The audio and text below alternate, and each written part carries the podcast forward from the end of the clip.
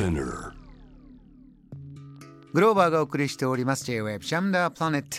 続いては海外在住のコレスポンデントとつながって現地の最新ニュースを届けてもらう。News from Correspondent 今日はマレーシア・ボルネオ島の大自然に囲まれた町クチンで現地旅行会社インサーツアーズにお勤めの鍋島誠一郎さんです。よろしくお願いします。よろしくお願いします。えー、鍋島さんもうおなじみネイチャー鍋島ボルネオ島ならではの大自然ニュースをよく伝えてくれるんですが今日もそういった大自然のお話もあるのかな。早速伺ってみましょう。鍋島さんまず一つ目のニュースは何でしょうか？まず一つ目のニュースは3年ぶりにクチンマラソンが開催という話題です。マラソン大会新型コロナ一段落して復活ということですね。はい、これコロナ以前は毎年開催だったんですか？そうです、えー新型コロナ前はですね、えー寒気の毎年8月に開催でしたが、今年は10月2日に開催されました。うん。今年で7回目となります。そうなんですね。7回目を迎えたクチンマラソンどんな特徴があるんでしょうか？はい、このマラソンはですね、42km、フルマラソンですね。うんえー、と 21km、えー 10km、5km の4つのカテゴリーがあります。面白いのはですね、スタート時間がですね、え 42km はなんと深夜1時にスタートするんですよ。ほう深夜1時真っ暗な、まあ、超深夜超早朝なんでしょうねすごい時間にスタートしますねそうですね、もう、まあ1時といえば、まあ街中は当然真っ暗ですけれども、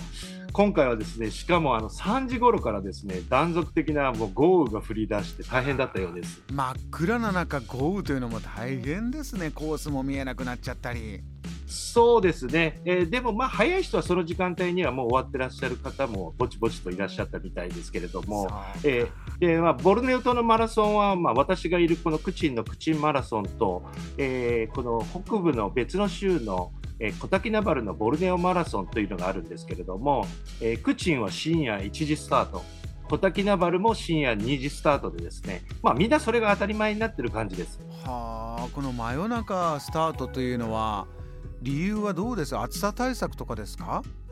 そうですね、おっしゃる通りで、お早朝でもですね太陽が上がりますと一気に暑くなりますので、えーまあ、そういった意味もあってですね実はあの逆に夜はですねこちらの方が非常に涼しく感じます。あそうなんですね。他にも利点っていうのはあるんでしょうか？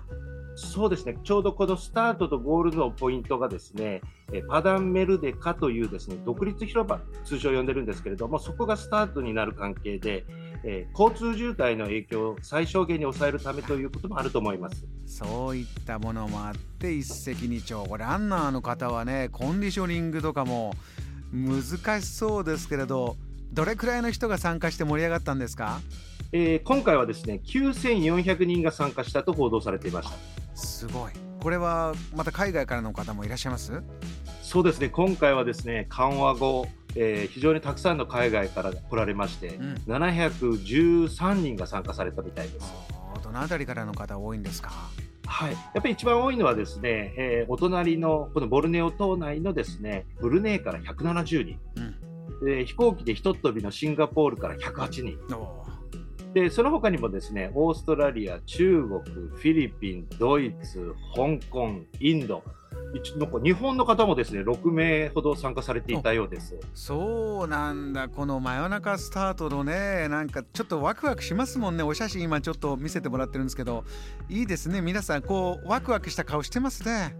そうですね、やっぱり1時スタートなので、多分ほとんどみんな寝てないと思いますのでですね、か。テンションすごい上がってると思いますね、もし、スタート前は。こう少しこうお祭りな感じでまたコロナからの復活するのもあってね。これは盛り上がったということです、えーではもう一本最新ニュースお願いします。はい、もう一つ、こちらのもうですね、イベント復活の話なんですけれども、はい。ベナックフェスティバル復活という話題です。ベナックってのは何ですか？ベナックっていうのはですね、あの自然現象のことで、えー海嘯とかですね、潮津波と呼ばれる、えー大潮の満潮の時に川が逆流するんです。はあこうあポロロッカとかアマゾン川でもありますねああいったものですか？そうですね、あの間違いなければ世界で確か37か所ぐらいあるみたいです。はああのボルネオ島の大きな川でこれが起こるということですか？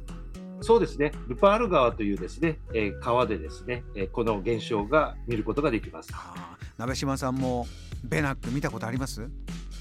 はい、あの摺山という地区にの川なんですけれども、うん、えー、その町にですね、まあ、宿泊するツアーっていうのはそんなに頻繁にはないんですけども、まあ、そこに宿泊するときはですね、まあ、時間を見ておいてですね、えー、その際にですね、ちょうどその時間帯にですね、川沿いに行ってそれを待つたこともありますので、もう何度か見たことございます。鍋島さん、目の前にこう来る大河の逆流っていうのはどんなもんですか？すごくですね一気にこの、まあ、川って下流へ流れるものだと思うんですけどもそれがですねこっちに向かってくる特にですねその波の第一波がですね川のその岸壁のですね場所に向かってくるときは結構迫力ありますですね。ここで見るだけじゃなくてねどんなフェスなんだろう？ベナックフェスティバル。どんなフェスティバルなんですか、はいえー、このフェスティバルは、そのベナックはですね、まあ、いわゆる新月と満月の前後の大潮の時にの満潮に起こるんですけれども、うん、その1年間の中で一番水位の高くなる大潮の満潮の日にですね、えー、スリアマン地区のそのルパール川の川沿いのプロムナードでフェスティバルが行われます。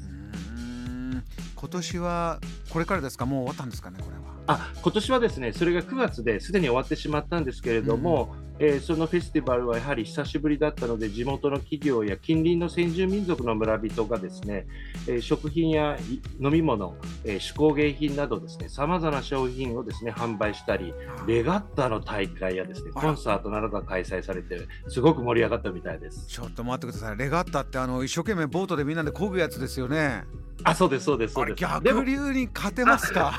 いえ、それはですね、あの逆流の前後です。あ、そうか、その時間以外で。そうですね。はあ、いや、もう逆流にあえて何か挑むなんていう、そんな方もいるんですか、このこういう日っていうのは。そうですね、ちょっとやっぱり変わった方がいらっしゃいまして、えー、地元のサーファーがですね、えー、その逆流にえー、乗ったりしてるんですけれども、はい、えー、ちょっとやはり私も怖いなと思うのがこのラパル川ってワニがですね多く生息してるんですよ。ワニどれぐらいのワニですか？いやこのブジャンセナンってですね呼ばれる伝説の巨大ワニ。いやもう今いないと思うんですけどもまあ78メートルぐらいの大きさのものや。えー、えいやこれも伝説ですからね一応。はい伝説のものなんですけれども。すごいサイズ、うん、であと白いワニがいたっていうですねそういう伝説の、まあ、地域なんですけれども、まあ、生身でですねサーフィンをしている人を見るとですねやはりハラハラしますね。これ地元の方はなかなか近づかないんじゃないですか？そんなワニがいるとこ海外からの方がサーフィンしたりするんですか？そうですね、まあ、今現在はですね地元の方が、まあ、無謀な若者たちがちょっとトライしたりはするんですけども、まあ、実際、このベナクが起こっているタイミングはですね、えー、ワニはですね内陸の方に行っているので、そんなにまあこの波の上は問題ないと思うんですけどもともとはですねその現地の人というよりも海外から来た西洋人の方がですねこのサーフィンをこのイベントの時にまあしたっていうのがですね、えー、最初になります。そうかこのなんていうか冒険心強い方っていますからね。そうですね、結構奥地のもやっぱり西洋の方はよく言ってらっしゃいますよね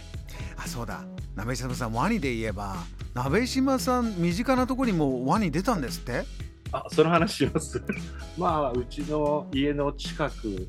ですね、まあ、車で10分ぐらいのところにですね。側溝側溝ですかねああ道の端のこう溝ですね。溝の、まあ、ちょっと大きい側溝なんですけどもそこにですね3メートルのワニが見つかったっていう。3メートル？大きいですよ結構ですね。あの人がまあ住んでるところの近くにまあ当然、まあ、人はそこには近寄らないと思うんですけれども、まあ、そういうところでもですねそういうワニがですね出てきてしまうっていうですね状況になってます。大自然ですね。そうです。いや。あの街はですね都会ですけどね。都会があるすぐそばには大自然があってなかかなか他では聞けないニュース今日も伺いました。わかりました。鍋島さんありがとうございましたありがとうございました。またよろしくお願いいたします。よろしくお願いします。マレーシアボルネオ島から鍋島誠一郎さんのお話を伺いました。JAM The Planet